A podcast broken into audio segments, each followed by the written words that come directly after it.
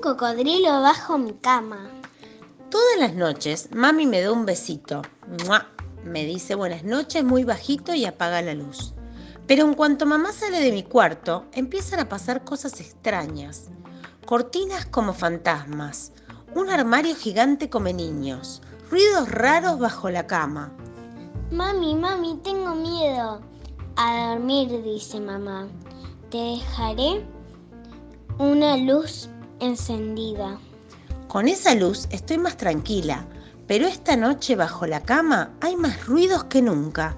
Así que con mucha prudencia me asomo despacito y... ¡Oh, hay un cocodrilo bajo mi cama!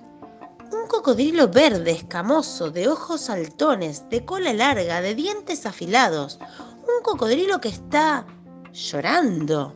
Pobrecillo. ¿Qué te pasa? le pregunto. Porque me puede más la curiosidad que el miedo. Que me da mucho miedo esa luz, me contesta el cocodrilo. Ah, pues no te preocupes que ya la apago, le digo.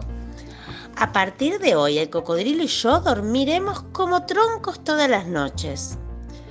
Todos tenemos miedo a la oscuridad alguna vez, pero si apagas la luz, dormirás más tranquilo y tu cocodrilo también.